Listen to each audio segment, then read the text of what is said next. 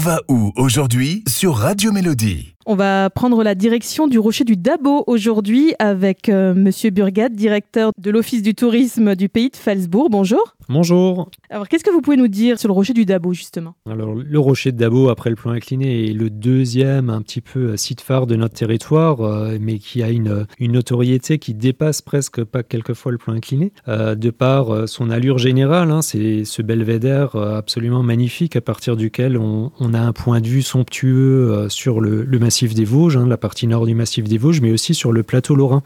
Donc un belvédère à 360 degrés euh, sur la forêt qui est euh, absolument magnifique.